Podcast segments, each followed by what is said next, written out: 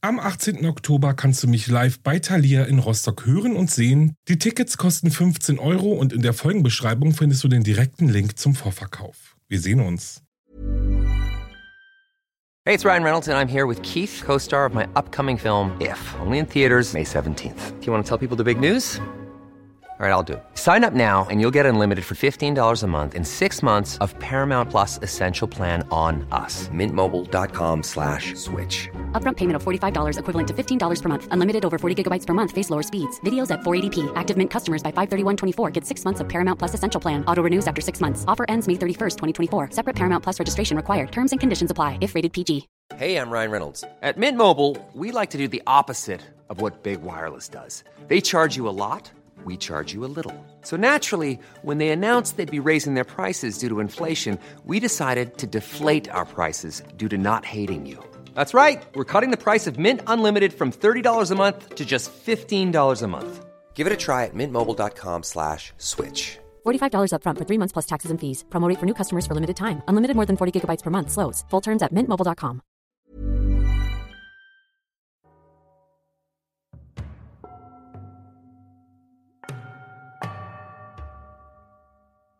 Hallo und ein sehr herzliches Willkommen zurück bei Wahre Verbrechen. Das ist mein Podcast, ich bin Alex und ich freue mich, dass ihr wieder eingeschaltet habt. Ja, wirklich, also ganz ehrlich, für mich wird das nie als egal, was andere sagen. Ich freue mich wirklich jede Folge darüber, wenn ich sehe, wie viele allein in den ersten paar Stunden die Folge schon gehört haben. Es ist ganz ehrlich wirklich unglaublich. Also Hallo an alle und hallo auch an alle, die das erste Mal zuhören. Bleibt auf jeden Fall noch ein bisschen, wäre wirklich sehr schön. Ja.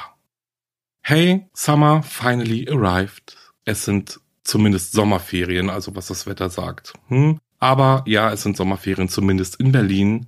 Ich muss trotzdem arbeiten. Mäh. Ich äh, wünsche aber jeden und jeder von euch schöne Ferien, wenn sie angefangen haben. So, so, so, legen wir aber mal los. Ich habe euch für diese Folge einen Fall vorbereitet, der trotz dessen, dass er vor nicht allzu langer Zeit passiert ist, dennoch, ich glaube, das kann man sagen, historisch ist. Es ist ein Fall, der viele, sehr viele Menschen dazu bewegt hat, auf die Straße zu gehen und dafür einzustehen, wer sie sind, für was sie stehen, nach Gerechtigkeit zu fordern, die jedem Menschen meiner Meinung nach zusteht, sie nur nicht jedem gewährt wird. A Love Note to Black People. Our Lives Matter. Black Lives Matter. Hashtag Black Lives Matter. Dieser Post dominierte im Sommer 2013 Twitter. In nur wenigen Stunden war eine Bürgerrechtsbewegung geboren, die heute weltweit bekannt und Millionen von Unterstützern hat. Die Black Lives Matter Foundation zählt heute zu einer der einflussreichsten Organisationen der Welt. Zuletzt im Jahr 2020 erregte Black Lives Matter große Aufmerksamkeit, nachdem George Floyd, ein afroamerikanischer Mann, während seiner Verhaftung von einem Polizisten ermordet wurde, indem er sich mit vollem Körpergewicht auf den am Boden liegenden George Floyd kniete. Ganze neun Minuten und 29 Sekunden kämpfte George Floyd um sein Leben. Er bettete darum, dass der Mann von ihm absteigt, doch das tat er nicht. Die Videoaufzeichnungen von George Floyds Todeskampf erreichten die ganze Welt und lösten vor allem in den USA, Kanada und Europa große Massenproteste, organisiert von Black Lives Matter aus. Zurück aber ins Jahr 2013. Da waren es Alicia Garza, Patrice Coulors und Opal Tometi, die den Hashtag Black Lives Matter zum Leben erweckten. Gerade erst fiel ein umstrittenes Gerichtsurteil welches vor allem die schwarze Community zutiefst erschütterte. Ich würde sagen, und damit geht's los.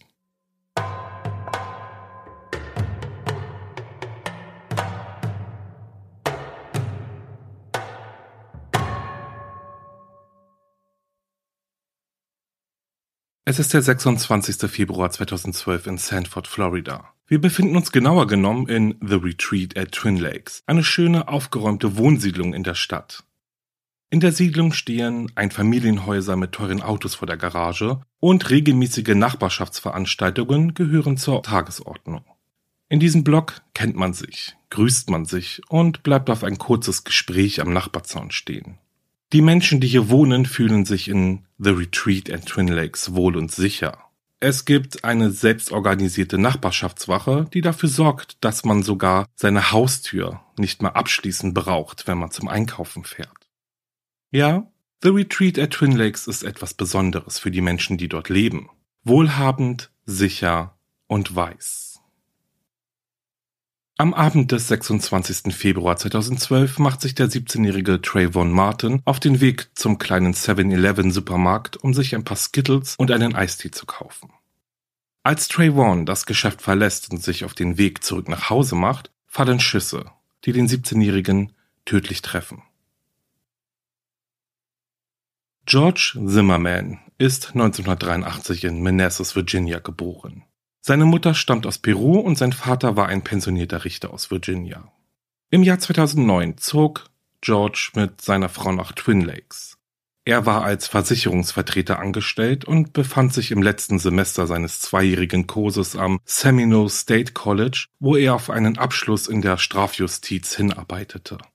Sein Ziel war es, in die Fußstapfen seines Vaters zu treten und Richter zu werden. George lebte in dem Wohnviertel The Retreat at Twin Lakes und gemäß seiner Berufung war er der Koordinator der Nachbarschaftswache. Am Abend des 26. Februars war er gerade in seinem Auto unterwegs, um ein paar Besorgungen zu machen, als er in der Dunkelheit einen schlanken jungen Mann mit seinen Händen in den Taschen, gekleidet mit einem dunklen Kapuzenpulli, dessen Kapuze über seinen Kopf gezogen war, in der Wohnanlage entdeckt. Es war ein regnerischer Abend, aber der Mann spazierte seelenruhig durch die Straßen, und so wie George genau erkennen konnte, schaute er sich die Häuser seiner Nachbarn ganz genau an. Dass der junge Mann schwarz war, verwunderte George. In der Anlage wohnen keine schwarzen jungen Männer. Und genau aus diesem Grund kam George Zimmerman auf die einzig für ihn logische Erklärung, welche diese bedrohliche Szene für ihn beantworten konnte. Der Mann musste ein Verbrecher sein. George war dieser Mann nicht geheuer. Er rief also den Notruf und nach nur wenigen Sekunden meldet sich ein Disponent der Leitstelle. Polizei von Stanford. Hallo, wir hatten einige Einbrüche in meiner Nachbarschaft ähm, und hier ist ein wirklich verdächtiger Kerl. Dieser Kerl sieht aus, als führte er nichts Gutes im Schilde. Oder er ist auf Drogen oder so etwas. Es regnet und er läuft umher und schaut sich um. Okay, und dieser Kerl, ist er weiß, schwarz oder Hispanic? Er sieht schwarz aus. Haben Sie gesehen, was er anhatte? Ja, einen dunklen Kapuzenpullover, wahrscheinlich einen grauen. Dazu entweder Jeans oder eine Jogginghose und weiße Tennisschuhe. Okay, er läuft nur in der Gegend herum und betrachtet alle Häuser, ja. Okay, jetzt starrt er mich an. Okay, Sie sagten, es ist 1111 Retreat View Circle, oder? Ja, jetzt kommt er auf mich zu. Okay. Er hat eine Hand in seinem Hosenbund und das ist ein schwarzer Mann. Wie alt würden Sie ihn einschätzen? Fortgeschrittenes Teenageralter, würde ich sagen. Fortgeschrittenes Teenageralter, okay. Etwas stimmt nicht mit ihm. Er kommt zu mir, um nach mir zu sehen. Er hat etwas in der Hand. Ich weiß nicht, was er vorhat. Geben Sie mir Bescheid, wenn er noch etwas tut, okay? Wie lange dauert es noch, bis Sie einen Officer hierher bringen können? Nun, jemand ist bereits auf dem Weg. Geben Sie mir Bescheid, wenn er noch etwas tut. Okay, diese Arschlöcher, immer kommen Sie davon. Wenn Sie zum Clubhaus kommen, gehen Sie direkt darauf zu und dann nach links. Es ist also die linke Seite vom Clubhaus? Nein, gehen Sie geradeaus durch den Eingang und dann nach links. Ähm, gehen Sie direkt hinein, nicht nach links umdrehen. Scheiße, er rennt. Er rennt? In welche Richtung rennt er? Runter in Richtung des anderen Eingangs zur Wohnanlage. Welcher Eingang ist das, den er ansteuert? Der Hintereingang, verdammte. Folgen Sie ihm? Ja. Okay, das brauchen Sie nicht. Okay. In Ordnung, Sir. Wie ist Ihr Name? George. Er rennt. In Ordnung, Sir. Wie ist Ihr Nachname? Zimmerman. In Ordnung, George. Sie sind unterwegs. Möchten Sie sich mit dem Officer treffen, sobald er dort angekommen ist? Ja. In Ordnung. Wo werden Sie sie treffen? Wenn Sie durch das Tor kommen, sagen Sie ihnen, Sie sollen geradewegs auf das Clubhaus zugehen. Und genau auf das Clubhaus zu und dann nach links. Dann gehen Sie an den Briefkästen vorbei. Dort steht mein Geländewagen. Okay, wohnen Sie in der Gegend? Ja. Wäre es möglich, dass die Officer mich anrufen und ich sage Ihnen dann, wo ich bin? Okay, ja, das ist kein Problem. Soll ich Ihnen meine Nummer geben oder haben Sie sie? Kein Problem, ich informiere Sie, dass Sie anrufen sollen, sobald Sie eintreffen. Danke. Bitte sehr. Während George noch mit dem Disponenten telefonierte, verließ er sein Auto und ignorierte die Anweisung des Disponenten, den Verdächtigen nicht zu konfrontieren und die Ankunft der Sanford-Streifenbeamten abzuwarten, wie wir eben gehört haben. Wenige Minuten nachdem er das Telefonat beendet hatte, fielen die tödlichen Schüsse auf Trayvon Martin. Als die Polizei Minuten später eintraf, behauptete George, der 17-jährige Trayvon habe sich auf ihn gestürzt. Die beiden sind in einen Kampf geraten und er habe sich verteidigt. Weil sein angeblicher Angreifer nicht von ihm losgelassen hatte, zog er seine Waffe und im Affekt schoss er Trayvon Martin direkt in die Brust. Trayvon starb mit dem Gesicht nach unten im Gras, nur 70 Meter von der Hintertür des Hauses entfernt, in dem er gewohnt hatte. Als die Polizei am Ort des Geschehens eintrifft, treffen sie auf George Zimmerman, der ihnen mit blutüberströmtem Gesicht entgegenläuft. Aufgeregt erzählt er dem Beamten, was nur wenige Minuten vor dem Eintreffen geschehen ist und präsentiert dabei seine Wunde an der Stirn sowie seine gebrochene Nase, die unaufhörlich blutete. Zudem wies Georges Hinterkopf eine Risswunde auf und sein Rücken war nass und mit Gras bedeckt. Trayvon Martins Autopsie ergab neben der tödlichen Schusswunde nur eine kleine Abschürfung unterhalb des Knöchels seines linken Ringfingers. Zudem konnte auch eine sehr geringe Menge von Marihuana in seinem Blut festgestellt werden, was aber eher darauf hindeutete, dass Trayvon vor einem Monat statt vor wenigen Tagen zuletzt Marihuana geraucht hatte. Während Trayvon Martins Eltern ihren Sohn beerdigten und um ihn trauerten, verbrachte George Zimmerman ganze 44 Tage als freier Mann trotz dessen, dass er einen Teenager erschossen hatte. George wurde nicht angeklagt, musste seine Tat nicht vor Gericht erklären und auf ein gerechtes, unabhängiges Urteil warten. Doch wie hat er das geschafft? Wie um alles in der Welt ist es möglich, einen Menschen umzubringen, ohne sich einem Mordprozess stellen zu müssen? Tja, in einigen US-Bundesstaaten war und ist auch heute noch fast alles möglich. George Zimmerman berief sich auf das in unter anderem in Florida herrschende Stand Your Ground Recht, welches Menschen die Befugnis gibt, tödliche Gewalt anzuwenden, wenn sie glauben, dass dies der einzige Weg ist, den eigenen Tod oder schwere körperliche Schäden zu verhindern. Und alles, was George Zimmerman tun musste, war, der Polizei zu sagen, dass er um sein Leben fürchtete. Und schon konnte er nach Hause gehen und in seinem eigenen Bett schlafen, während Trayvon Martin nie wieder einen Tag erleben würde. Stand your ground. Google übersetzt diese Phrase mit Steh deinen Mann. Steh deinen Mann, wenn jemand unbefugt dein Grundstück betritt und knall die Person ab, könnte man wohl auch sagen.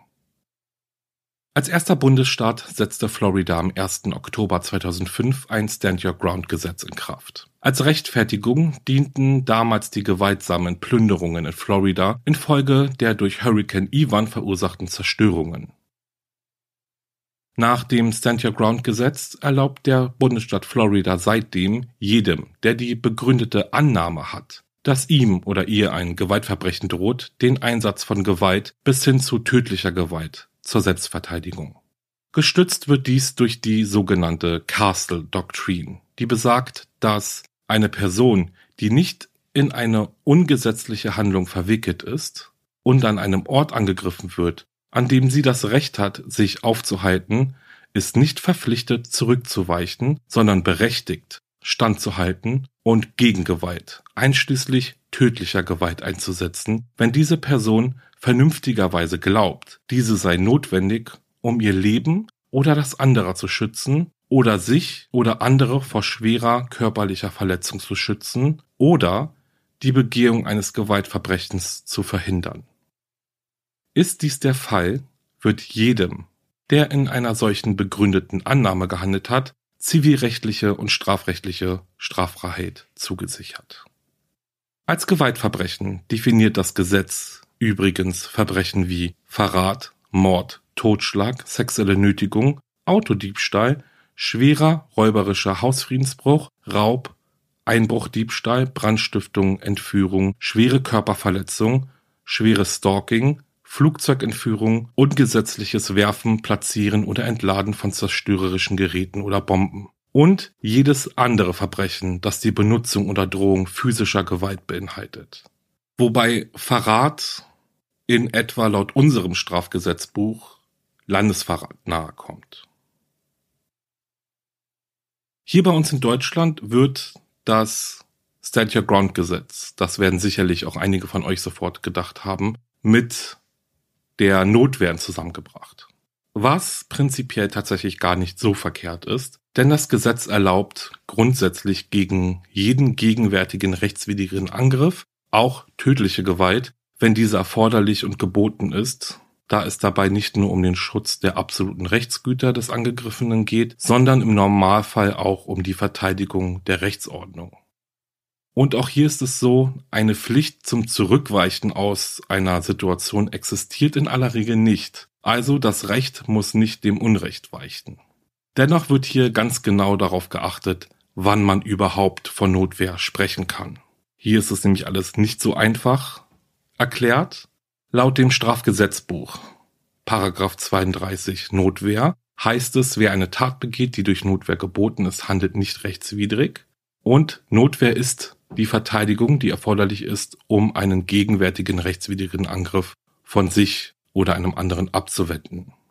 Die Notwehrhandlung muss also geboten sein. Steht zum Beispiel ein Kind vor mir oder eine, ja, aufgrund einer Geisteskrankheit zum Beispiel, mir unterlegene Person vor mir, also eine Person, der ich gefahrlos entkommen kann, dann können wir oder dann wird hier nicht mehr von Notwehr gesprochen. Auch wenn ich zum Beispiel einen Angriff provoziere, kann ich mich im Fall der Fälle auch nicht mehr auf den Akt der Notwehr berufen und ich kann natürlich auch nicht einfach jemanden erschießen, weil ich davon ausgehe, dass diese Person ein Verbrechen begehen wird. Anders eben als im Stand Your Ground Gesetz von Florida. Das Notwehrrecht schützt hier bei uns im Übrigen auch nicht vor einem Strafverfahren, sondern erklärt nur im Zuge dieses Verfahrens die Tat für gerechtfertigt was von der Staatsanwaltschaft und gegebenenfalls vor Gericht überprüft wird. Okay, das war jetzt ein kleiner Ausflug in das Gesetz Notwehr und Stand Your Ground einmal nebeneinander gestellt oder gegenübergestellt, um einfach mal so zu wissen, okay, wie sieht's bei uns aus und wie sieht's eben in Amerika aus. Kommen wir nun aber mal zurück zu George Zimmerman und seinem Opfer Trayvon Martin, der gerade einmal 17 Jahre alt war und schwarz. Sein Mörder war auf freiem Fuß, weil er den Teenager aus Notwehr, so wie er behauptete, erschossen hat, weshalb er von vielen Menschen nun als Held gefeiert wurde.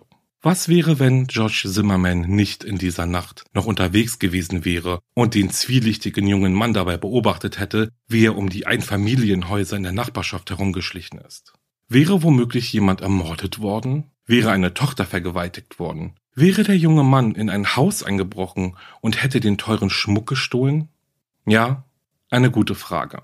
Was wäre wohl passiert? Na mal gucken.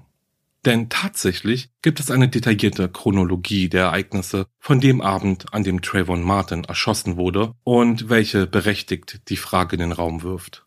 Wurde Trayvon Martin erschossen, nur weil er schwarz war? Irgendwann am Abend des 26. Februar 2012 macht sich Trayvon von dem Haus, wo er für einige Zeit bei seinem Vater zu Besuch ist, auf dem Weg zu einem 7-Eleven-Laden in der Nähe, um Snacks zu kaufen. Um 18.24 Uhr und 18 Sekunden wird er von der Videokamera des Ladens aufgezeichnet. Es ist zu sehen, wie Trayvon eine Tüte Skittles und einen Eisstick kauft. Zwischen 18.54 Uhr und 19.12 Uhr wird Trayvon dabei gefilmt, wie ein 18-minütiges Telefonat mit seinem Handy führt. Zwischen 19.09 Uhr und 19.13 Uhr ruft George Zimmerman das Sanford Police Department von seinem Wagen aus an. Die Länge des Gesprächs beträgt genau 4 Minuten und 7 Sekunden. Während des Gesprächs, welches wir vorhin ja schon kurz gehört haben oder in Ausschnitten gehört haben, berichtet George Zimmerman um 19.11 Uhr dem Disponenten der Leitstelle davon, dass Trayvon Martin rennt. Der Disponent stellt dann die Frage, ob er ihm folgt und George Zimmerman antwortet mit Ja. Der Disponent fügt dann an, okay, Sie müssen das jetzt aber nicht für uns tun. Und Zimmerman antwortet mit okay. Zwischen 19.12 Uhr und 19.13 Uhr wird Trayvon von einer Freundin angerufen und George Zimmerman sagt dem Disponenten, dass er gerade nicht weiß, wo Trayvon ist. Um 19.13 Uhr und 41 Sekunden endet dann das Telefonat zwischen George und der Polizeistation. Um 19.16 Uhr und 11 Sekunden geht ein erster Notruf eines Zeugen über einen Kampf in der Wohnanlage bei der Polizei ein. Und es sind auch Hilferufe im Hintergrund zu hören. Um 19.16.55 Uhr geht ein weiterer Notruf bei der Polizei ein und während dieses Gesprächs ist zu hören, wie ein Schuss fällt. Um 19.17 Uhr trifft dann die Polizei im Retreat View Clubhouse ein. Zwischen 19.19 Uhr und 19.25 Uhr wird George Zimmerman fotografiert, also seine Wunden werden fotografiert. Er wird in Gewahrsam genommen. Um 19.30 Uhr wird Trayvon Martin von Rettungssanitätern am Tatort für tot erklärt. George Zimmerman wird vor Ort behandelt und um 19.52 Uhr kommt er auf der Polizeiwache an. Um 20.30 Uhr kehren Trayvons Vater und seine Verlobte nach Hause zurück. Da bemerken sie dann auch, dass Trayvon nicht da ist, sind aber nicht besorgt, weil sie vermuten, dass er bei seinem Cousin ist. Ja. Das sind Ausschnitte aus dem Abend. Tut mir leid, dass es jetzt auch so seltsam vielleicht vorgetragen ist, aber ähm, genau, es sind halt kurze Ausschnitte von dem Abend, die nachweislich so stattgefunden haben und auch auf Videoband sind. Trayvon Martin ist nachweislich also einfach zum Supermarkt gegangen, um sich Snacks zu kaufen und war dann wieder auf den Weg zum Haus seines Vaters und dessen Verlobter. Er hat weder versucht, in ein Haus einzubrechen, noch Schlimmeres. Und wie wir ja von den Aufzeichnungen von Georges Notruf wissen, hatte Trayvon sich lediglich erlaubt, einen Kapuzenpullover zu tragen, sich aufgrund des Regens die Kapuze über den Kopf zu ziehen und mit seinen Händen in den Taschen die Straßen entlang zu laufen. Die Tat und die Tatsache, dass George Zimmerman sich auf das Stay Your Ground Gesetz berief, löste eine Welle der Erschütterung aus. Das heißt, und jetzt wird's doch mal kontrovers vielleicht, aber hat George Zimmerman Trayvon Martin als gefährlichen Kriminellen eingestuft, nur weil er aussah, also seiner Meinung nach aussah, wie ein gefährlicher Krimineller? Ich meine, darauf kann man jetzt natürlich nicht antworten, weil George Zimmerman hat selbst nie darauf geantwortet, also auf diese Frage, aber sie stellt sich eben. Die Tat und die Tatsache, dass George Zimmerman sich auf das Stay Your Ground Gesetz berief, löste eine Welle der Erschütterung in den USA aus, die selbst den damaligen Präsidenten Barack Obama erreichte. Obama sagte damals in einer öffentlichen Rede, dass wenn er einen Sohn im Teenageralter hätte, sein Sohn genauso aussehen und sich genauso gekleidet hätte wie Trayvon Martin. Mit anderen Worten, sein Sohn hätte genauso um sein Leben fürchten müssen, wie Millionen anderer schwarzer Teenager zu diesem Zeitpunkt auch. Je mehr Aufmerksamkeit der Fall bekam, desto mehr Details gelangten auch an die Öffentlichkeit. Bei genauerer Betrachtung schien etwas in diesem Fall nicht zu stimmen. So änderte George immer wieder seine Geschichte. Vor allem, nachdem bekannt wurde, dass der Disponent der Leitstelle ihn gewarnt hatte, Trayvon Martin nicht zu verfolgen.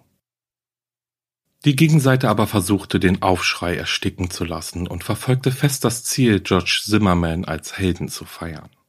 Sowohl Fox News als auch ABC scheuten keine Anstrengungen, George für ein exklusives Interview zu engagieren. Letztendlich war es Fox News, die George Zimmerman für seinen öffentlichen Auftritt auswählte, nachdem ABC ihm die Hotelkosten für über eine Woche nicht bezahlen wollte. Mit seinem Fox News Interview mit Sean Hannity im Juli 2012 löste George Zimmerman einen medialen Feuersturm aus, als er sagte, Trayvon Martins Tod sei alles Gottes Plan.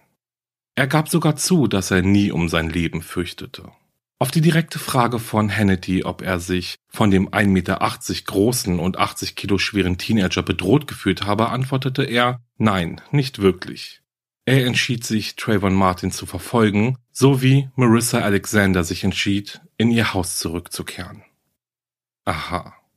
Und hier können wir nicht dran vorbei, deswegen kommen wir mal kurz zu dem von George Zimmerman benannten Fall um Marissa Alexander, denn dieser wurde oft mit diesem Fall hier in Verbindung gebracht.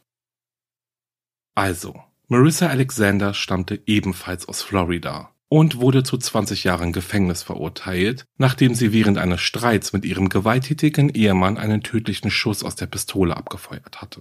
Vor Gericht berief sich die junge Frau damals auf das Recht des Stay Your Ground Gesetz. Die Geschworenen aber stimmten jedoch mit der Staatsanwaltschaft überein, dass das Gesetz nicht anwendbar war, weil Marissa Alexander während des Streits mit ihrem Ehemann das Haus verließ, um dieses herum ging, in die Garage ging und ihre Waffe holte. Die Begründung für die Entscheidung, das Stay Your Ground Recht nicht anzunehmen war, dass Marissa nicht durch die Garage ging, um zum Haus zurückzukehren, sondern eben wieder außen herum gegangen war. Das heißt, sie hätte der Situation ja entkommen können, wenn sie doch schon aus dem Haus war. Marissa Alexander erklärte dem Gericht damals, dass sie um das Haus herumgehen musste, weil die Tür, die durch das Haus in die Garage führte, sich nicht öffnen ließ. Okay, eine komplett andere Situation. Dennoch, ja, sie verließ das Haus, wurde auch nicht von ihrem gewalttätigen Mann bis zur Garage verfolgt. Dementsprechend denke ich selbst auch, dass die Geschworenen auf die Frage nach der Notverhandlung nicht wirklich falsch entschieden haben. Oder wie seht ihr das? Kommen wir jetzt aber mal zu der interessanten Überschneidung beider Fälle. Während Marissas Urteil ja eindeutig gegen den Notwehrakt ausgefallen ist, ist George ja mit diesem davongekommen. Doch wieso eigentlich? Denn Trayvon Martin ist nachweislich nicht zu George ans Auto gekommen, um ihn zu bedrohen oder ähnliches. Nein, George ist selbstständig ausgestiegen und ist Trayvon sogar entgegen der Ansage des Disponenten der Leitstelle gefolgt. Mit anderen Worten, auch er hätte der Situation entkommen können. Die Staatsanwältin im Fall Marissa Alexander wurde auch mit dem Fall George Zimmerman betraut und sagte ausdrücklich, wenn man also das Gesetz auf die gleiche Weise anwenden würde wie bei Marissa, müsste George verurteilt werden. Es sei denn, die Stand Your Ground Verteidigung scheiterte bei Marissa Alexander, weil sie schwarz ist. Denn schließlich wurden die Stand Your Ground Gesetze ursprünglich zum Teil deswegen geschaffen, um Menschen wie Marissa Alexander zu schützen, Frauen, die versuchen, sich vor misshandelten Ehemännern zu verteidigen. Die Gesetze waren aber nicht dazu gedacht, Selbstjustizler alias Nachbarschaftswachen zu schützen. Und genau hier liegt der Punkt, an dem in diesem Fall offensichtlich etwas falsch gelaufen ist. Eine Frau, die seit Jahren von ihrem Ehemann brutal misshandelt wird und niemanden etwas zuleide getan hat, wird eine lange Zeit im Gefängnis verbringen, während George Zimmerman mit dem davonkommt, was man als Mord betrachten kann. Und eines kann ich sagen, die Welle an Protesten konnte zum Glück nicht ignoriert werden. Und George Zimmerman hatte sich vor Gericht wegen seiner Taten zu verantworten. Und das Urteil sollte historisch werden. Hey, it's Ryan Reynolds and I'm here with Keith, co-star of my upcoming film If, only in theaters May 17th. Do you want to tell people the big news? All right, I'll do it. Sign up now and you'll get unlimited for $15 a month in six months of Paramount Plus Essential Plan on us. Mintmobile.com slash switch. Upfront payment of $45 equivalent to $15 per month. Unlimited over 40 gigabytes per month. Face lower speeds. Videos at 480p. Active Mint customers by 531.24 get six months of Paramount Plus Essential Plan. Auto renews after six months. Offer ends May 31st, 2024. Separate Paramount Plus registration required. Terms and conditions apply if rated PG.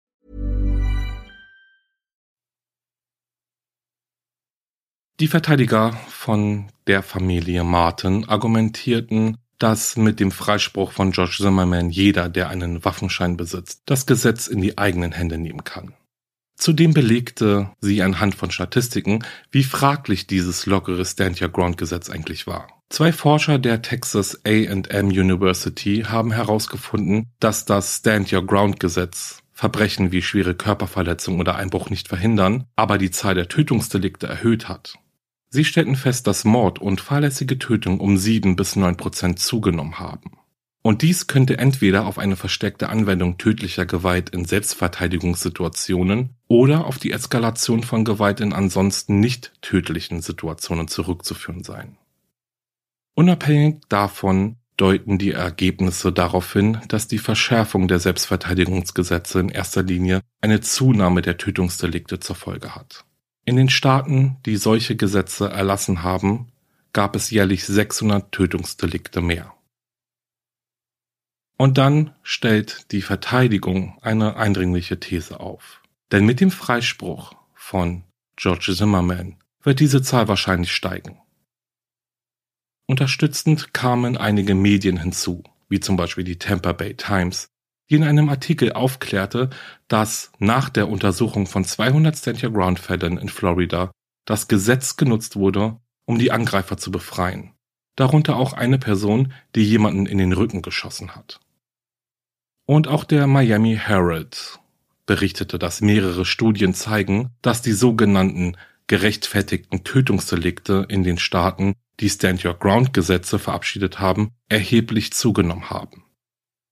Und ein weiteres bemerkenswertes Ziel haben die öffentlichen Proteste, die uns als die Black Lives Matters Proteste bekannt sind, über die Ermordung von Trayvon Martin auch noch erreicht. So hat der damalige Gouverneur von Florida eine 19-köpfige Taskforce für die Sicherheit und den Schutz der Bürger eingesetzt, um das Stand Your Ground Gesetz von Florida zu überprüfen.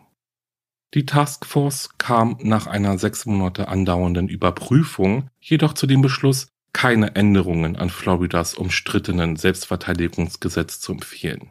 Aber im Übrigen lehnte diese Taskforce es ab, die vom Miami Herald erwähnten Studien zu überprüfen. Die Arbeitsgruppe stimmt mit der Grundüberzeugung überein, dass alle Menschen unabhängig von ihrem Bürgerstatus das Recht haben, sich in unserem Staat sicher und geborgen zu fühlen, heißt es im Abschlussbericht der Taskforce an den Gouverneur. Zu diesem Zweck haben alle Personen das grundlegende Recht, sich zu verteidigen und sich gegen Angriffe mit verhältnismäßiger Gewalt an jedem Ort zu wehren, an dem sie sich rechtmäßig aufhalten dürfen. Die größte Überraschung in diesem Fall aber schaffte der öffentliche Druck, indem George Zimmerman am 11. April 2012, also etwa sechs Wochen nach der Ermordung von Trayvon Martin, doch von der Staatsanwaltschaft wegen Mordes mit bedingtem Vorsatz angeklagt wurde, wobei die Staatsanwaltschaft großen Wert auf die Tatsache legte, dass die Anklage nicht aufgrund des öffentlichen Drucks ausgesprochen wurde. Naja, naja, dann lassen wir das mal so stehen. Der Prozess gegen den auf Kaution sich immer noch auf freiem Fuß befindenden George Zimmermann startet im Juni 2013. Da die Anklage auf Mord mit bedingtem Vorsatz, also Second-Degree-Murder lautete, war keine Grand Jury zur Urteilsfindung notwendig. Es handelt sich also um einen einfachen Geschworenenprozess. Die Geschworenen bestanden aus sechs Frauen, fünf von ihnen waren Weiße und eine Hispanierin. Und trotz dessen, dass das Urteil am 13. Juli 2013 erst gegen 22 Uhr verlesen wurde, verfolgten dieses letztendlich über 1,6 Millionen Zuschauer live am Fernseher. Der Prozess im Allgemeinen lief allerdings nicht so, wie viele es sich gewünscht bzw. wie man es sich gedacht hätte. Es wurde immer deutlicher, dass die Staatsanwaltschaft damit zu kämpfen hatte, ohne begründete Zweifel zu beweisen, dass George Zimmerman Trayvon Martin aus Heimtücke oder auf ungerechtfertigte Weise getötet hatte. Die Mordanklage verlangte den Nachweis, dass George Zimmerman von bösem Willen, Hass, Bosheit oder böser Absicht erfüllt war, als er Trayvon erschoss. Doch wie konnte man ihm das nur nachweisen? Selbst nach drei Wochen voller Zeugenaussagen war der Kampf zwischen Trayvon und George in jener regnerischen Nacht ein Wirrwarr und Futter für begründete Zweifel. Es blieb unklar, wer angefangen hatte wer um Hilfe schrie, wer den ersten Schlag ausführte und zu welchem Zeitpunkt George seine Waffe zog. Denn es gab keine Zeugen, die den Moment, an dem Trayvon Martin erschossen wurde, beobachtet haben. Der Fall wurde im Laufe des Prozesses sogar so verworren, dass George Verteidiger sich nicht einmal auf Floridas Stand Your Ground Gesetz als Teil seiner Verteidigung berufen musste. Das stattdessen übernahm die Vorsitzende Richterin, die sich in ihrer Ansprache an die Geschworenen auf das Recht bezog und ihnen so kann man es sehen, kaum eine Chance ließ, George Zimmerman in beiden Anklagepunkten, wegen denen er vor Gericht saß, zu verurteilen. Bei der Entscheidung, ob die Anwendung tödlicher Gewalt durch George Zimmerman gerechtfertigt war, muss die Jury ihn nach den Umständen beurteilen, von denen er zum Zeitpunkt der Gewaltanwendung umgeben war. Die Gefahr, der George Zimmerman ausgesetzt war, muss nicht tatsächlich bestanden haben. Um jedoch die Anwendung tödlicher Gewalt zu rechtfertigen, muss der Anschein der Gefahr so real gewesen sein, dass eine vernünftig, vorsichtige und besonnene Person unter denselben Umständen geglaubt hätte, dass die Gefahr nur durch die Anwendung dieser Gewalt vermieden werden kann. Aufgrund des äußeren Anscheins muss George Zimmerman tatsächlich geglaubt haben, dass die Gefahr real war. Wenn George Zimmerman nicht an einer ungesetzlichen Handlung beteiligt war und an einem Ort angegriffen wurde, an dem er sich rechtmäßig aufhalten durfte, war er nicht verpflichtet, sich zurückzuziehen, sondern hatte das Recht, sich zu verteidigen und Gewalt mit Gewalt zu begehen, einschließlich tödlicher Gewalt, wenn er vernünftigerweise glaubte, dass dies notwendig war, um den Tod oder schwere Körperverletzung bei sich selbst oder einer anderen Person zu verhindern, oder um die Begehung eines Gewaltverbrechens zu verhindern, sagte die Richterin in eben dieser Ansprache an die Geschworenen. Und wie seht ihr das? Es gibt sehr viele Stimmen, die behaupten, dass aufgrund dieser Ansprache den Geschworenen in diesem Prozess ja ein Weg sozusagen vorgegeben wurde, wie sie zu entscheiden haben. Würde mich mal interessieren, wie ihr das seht. Also habt ihr euch dadurch manipuliert gefühlt zum Beispiel? Viele Gesetze der Bundesstaaten darunter auch das von Florida, gehen über das traditionelle Konzept der Selbstverteidigung hinaus und stellen eine rechtliche Immunität für die Erhebung von Strafanzeigen in Fällen der Selbstverteidigung dar. George Zimmerman wurde zunächst nicht angeklagt, als die Polizei am Tatort feststellte, dass Floridas Stand Your Ground Gesetz ihn immun gegen eine Strafanzeige machte. Nicht zu vergessen, George Zimmerman war Mitglied der Freiwilligen Nachbarschaftswache und hatte das Recht, dort zu sein, wo er war. Genau aber wie Trayvon Martin. Was Floridas Stand Your Ground Gesetz so besonders macht, ist, dass es sich auf jeden Raum erstreckt, in dem sich eine Person legal aufhält, einschließlich öffentlicher Plätze. Das sogenannte Castle Law, welches den Stand Your Ground Act gewichen ist, bezog sich damals zum Beispiel, also vor diesem Stand Your Ground Gesetz, nur auf die Anwendung notwendiger Gewalt zur Verteidigung des eigenen Hauses gegen einen Eindringling. Wie gesagt, jetzt erstreckt sich das Recht auf eigentlich jeden Platz, wo man sich gerade befindet, legal befindet. Also mit anderen Worten, die Stand Your Ground Immunität deckte George in seinem Auto und zu Fuß ab, während er Trayvon Martin verfolgte. Wir wissen ja schon, dass es 44 Tage gedauert hat, bis die öffentliche Empörung über die Tötung eines unbewaffneten schwarzen Teenagers den Mörder vor Gericht stellte. Zunächst aber führten die lauten Proteste zur Entlassung des Polizeichefs von Stanford und dann zur Ernennung eines neuen Staatsanwalts, der dann umgehend Anklage wegen Mord zweiten Grades gegen George Zimmerman erhob. Man merkt also, die Kraft der Öffentlichkeit konnte hier sehr viel bewegen. Und ja, kommen wir mal kurz zu den Black Lives Matters Protesten. Und worum ging es in denen überhaupt genau? Es ging darum, dass ein Mann einen Teenager erschossen hatte und so mir nichts, dir nichts davon gekommen ist. Jein, sage ich mal. Tatsächlich ging es um einen Mann, der sich zur Aufgabe gemacht hat, die Nachbarschaft zu beschützen und einen schwarzen Teenagerjungen als kriminell einzustufen, weil er einen Kapuzenpullover trug, weil er sich nicht im Regen untergestellt, sondern seelenruhig weitergelaufen ist und sich die Nachbarschaft angesehen hat und ihm weil er schwarz war. Es lag klar auf der Hand. Die angebliche Notwehr war ein reines Hassverbrechen, heißt es in den Protesten. George Zimmerman wurde nie auf der Grundlage eines Hassverbrechens angeklagt. Bei den Anträgen vor der Verhandlung ordneten die Richter an, dass weder die Anklage noch die Verteidigung das Thema Rasse erwähnen dürfen. Ein Maulkorb also. Das Beste, was die Staatsanwaltschaft also tun konnte, um das rassistische Motiv für die Tötung Trayvons anzusprechen, war zu argumentieren, dass George ein Profil von Trayvon Martin erstellt hatte, bevor er sich entschloss, ihn zu verfolgen. Aber Da der Aspekt des Hassverbrechens vom Tisch war, war George Zimmermans Freispruch eine ausgemachte Sache. Ja, richtig gehört. George Zimmerman wurde in beiden Anklagepunkten für nicht schuldig befunden. Jeder Schritt, den Herr Martin am Ende seines allzu kurzen Lebens tat, wurde durch seine Rasse bestimmt. Ich muss nicht glauben, dass Mr. Zimmerman ein hasserfüllter Rassist ist, um zu erkennen, dass er Mr. Martin wahrscheinlich nicht einmal bemerkt hätte, wenn er ein lässig gekleideter, weißer Teenager gewesen wäre, schrieb Professor Iko N. Jenka von der Benjamin N. Cardozo School of Law an der Yeshiva University in einem Artikel in der New York Times.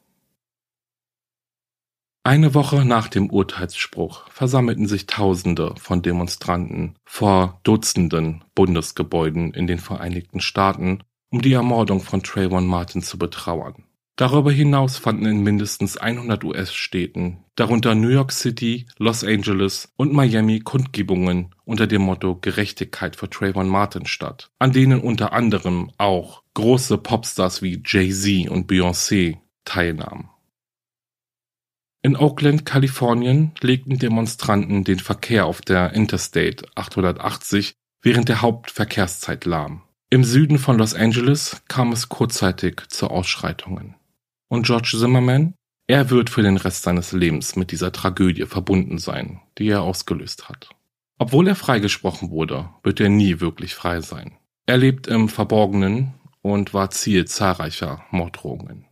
Zudem war der Fall trotz des Freispruchs noch lange nicht vorbei. George Zimmerman musste sich vor weiteren rechtlichen Risiken in Acht nehmen. Das US-Justizministerium prüfte den Fall auf mögliche strafrechtliche Verstöße gegen die Bürgerrechte. Doch viele Stimmen sahen damals schon keine Erfolge in den Vorhaben des Ministeriums. So hieß es unter anderem, dass es für die Regierung sehr schwierig bzw. unmöglich sein wird, George Zimmerman wegen eines Hassverbrechens anzuklagen, weil es nicht klar ist, dass er Trayvon Martin wegen seiner Herkunft getötet hat. Im Rahmen der nachträglichen Diskussionen kam es in einer Talksendung von CNN übrigens zu einem sehr, sehr, sehr seltsamen Interview, wie ich finde. Aber ich weiß nicht, vielleicht sind wir solch einen Vorgang hier nur nicht gewohnt. Aber zumindest erklärte sich die geschworenen B37, ähm, wurde sie genannt, dazu bereit, über George Zimmermans Urteil zu sprechen. Versteckt hinter einer Schattenwand natürlich. Und sie behauptete in dieser Talksendung, dass George Zimmerman nichts Unrechtmäßiges getan hat und er das Herz am rechten Fleck trägt. Außerdem sagte sie, dass sie glaube, Trayvon habe den ersten Schlag ausgeführt, weswegen George sich nur verteidigen musste. Die anderen Mitglieder der Jury distanzierten sich öffentlich von diesen Aussagen. Ein weiteres Jurymitglied erklärte sich zu einem Interview mit ABC bereit und erklärte, dass sie bis zuletzt dafür kämpfte, George Zimmerman zu verurteilen, doch es ging einfach nicht. Viele von uns wollten etwas Schlimmes finden, etwas, das wir mit dem Gesetz in Verbindung bringen konnten. Aber so wie mir das Gesetz vorgelesen wurde, kann man nicht sagen, dass er schuldig ist, wenn man keine Beweise hat, dass er ihn absichtlich getötet hat, sagte sie damals. Interessant war dann auch die Antwort der Geschworenen auf die folgende Frage. Hätte George Zimmerman, nach dem, was sie als Geschworene in diesem Fall gelernt haben, jemals vor Gericht hätte gestellt werden sollen? Und sie antwortete mit Nein und fügte hinzu, ich hatte das Gefühl, dass dies ein Publicity-Gag war.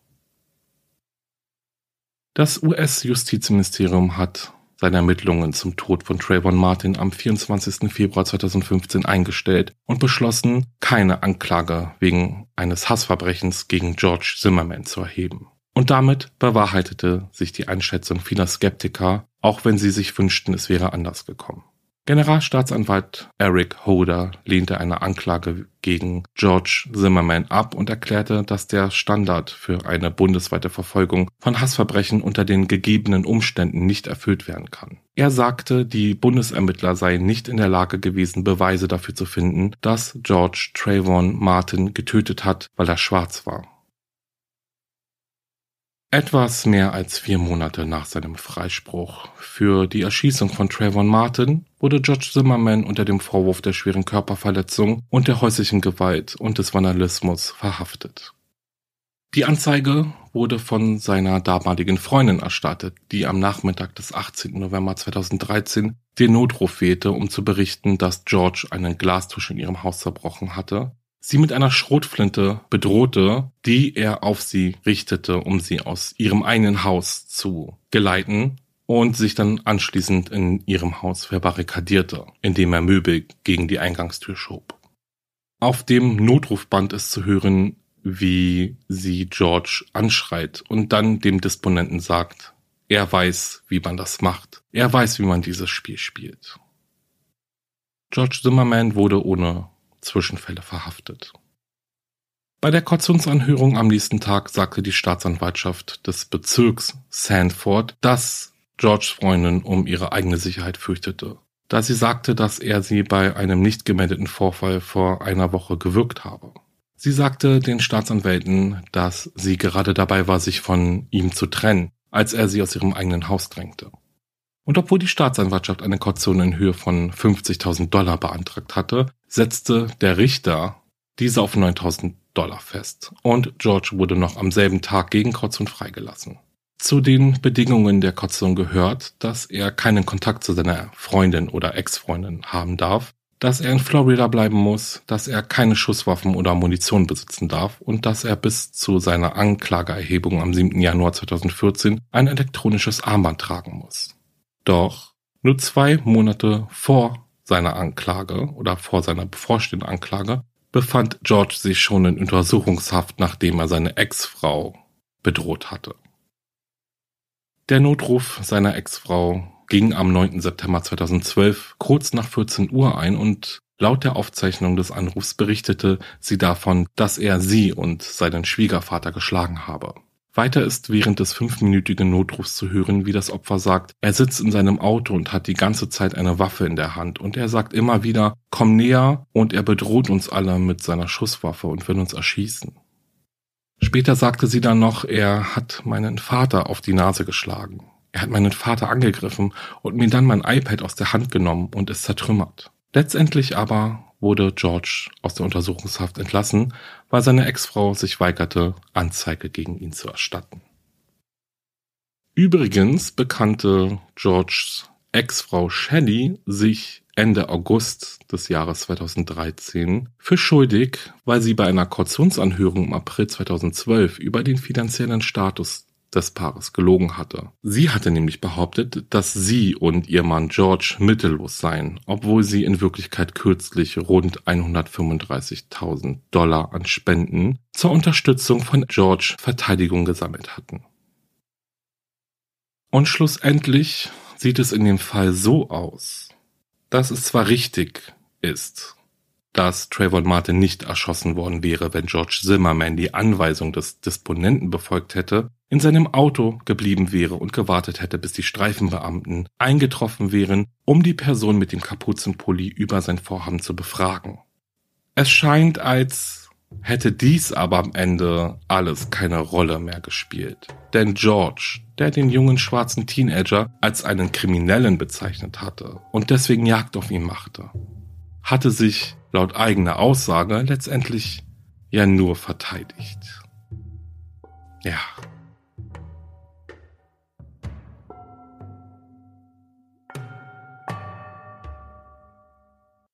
Und damit beende ich den Fall, der, wie ich finde, schon ziemlich aufreibend war. Und ich glaube, so geht es einigen von euch jetzt auch, wirklich wieder sehr viel Potenzial zum Nachdenken gegeben hat. Obwohl man ja nochmal sagen muss, das Verbrechen hat nicht hier bei uns in Deutschland stattgefunden. Denn ich denke, hier wäre man ganz anders damit umgegangen. Also, das hoffe ich zumindest. Dieses Mal wird es jetzt kein langes, eingehendes Outro geben, weil ich bin, denke ich, im Fall schon genug auf so einzelne Punkte eingegangen, wie zum Beispiel das Stand Your Ground Gesetz. Von daher muss ja jetzt hier nicht alles wiederholt werden. Ich glaube aber auf jeden Fall, dass es einige gibt, für die es wichtig ist, dass man oder ich nochmal deutlich sage, dass, und man kann es sehen, wie man will, aber nach dem Gesetz des US-amerikanischen Bundesstaat Florida ist George Zimmerman freigesprochen worden. Er hat also per Gesetz kein Unrecht begangen. Und wie gesagt, diesen Fakt kann man sehen, wie man will. Und er spaltet sicherlich immer noch. Und Das ist auch gut so, denn es steht eben diese große ungeklärte Frage im Raum. Wie kam es zu dem Streit zwischen den beiden? Und da es keine Zeugen gab und George Zimmerman der einzig Überlebende ist, gibt es ihm nur auch diese eine Geschichte, die von dem Mann stammt, der den tödlichen Schuss abgefeuert hat. Wonach Trayvon Martin es war, der auf ihn losgegangen ist. Und wenn ihr mich jetzt nach meiner Meinung fragen würdet, weil ich bin ja eine Privatperson, die sehr wohl auch seine eigene Meinung preisgeben darf. Und ja, das war ein kleiner Seitenhieb an diejenigen, die seltsamerweise der Meinung sind, dass man, weil man einen Podcast macht, irgendwie keine eigene Meinung haben darf. Ne? Aber so ist das nicht. Das ist mein Podcast und ich kann hier natürlich auch immer sagen, was ich möchte. Zumindest bezweifle ich, dass George Zimmerman sich in solch einer Gefahr befunden hat, dass der einzige Ausweg es war, Trayvon Martin zu erschießen. Na gut, so viel dazu, zu meinen bescheidenen Gedanken. Ich denke, wir kommen jetzt tatsächlich langsam zum Schluss, allerdings nicht ohne den Weird Crime der Folge. Also, passt mal auf. Dieser Einbruch war mit Sicherheit Albert Dowdys erster und womöglich auch letzter. Albert versuchte in ein Haus einzubrechen, indem er eine Glastür mit einer Farbdose einschlug. Das Fenster der Tür zersprang und die Farbdose fiel zu Boden und brach auf. Albert drang in das Haus ein und alles, was er mitnahm, war eine Dose Thunfisch und eine Packung Haferflocken. Auf dem Weg nach draußen trat der Mann dann tollpatschig in die verschüttete Farbe. Die Polizei brauchte also nur noch den Farbspuren zu einem nahegelegenen Motel folgen und Albert Downey verhaften. Oje, oje, und das für eine Dose Thunfisch und eine Packung Haferflocken. Ei. Okay, dann leite ich mal die Verabschiedung ein und bitte euch als allererstes darum, dass wenn euch mein Podcast gefällt, dann schreibt bitte eine Bewertung, bringt die Sterne, Herzen, Daumen hoch Buttons zum Glühen und tut, was auch immer nötig ist. Denn ganz ehrlich, dadurch unterstützt ihr mich und meinen Podcast wirklich sehr und ich freue mich auch richtig doll darüber. Besucht auch meine Instagram-Seite wahre-verbrechen-podcast. Dort gibt es auch immer Bilder zu den Fällen und mal ein Bild von mir und Ganz selten mal eine Story, aber es kommt was. Wenn ihr dann damit fertig seid, dann schaut in meinem Merch-Shop vorbei. Dort gibt es T-Shirts, Tassen, Beutel, ja, irgendwie alles, was man braucht, wenn man Merch mag. Hört auch in meinem Podcast Paranormale Verbrechen rein. Da kommt auch ganz bald was Neues versprochen. Ja, und dann war's das mit dieser Folge und ich freue mich auf die nächste mit euch. Bis dahin, bleibt sicher. Ciao.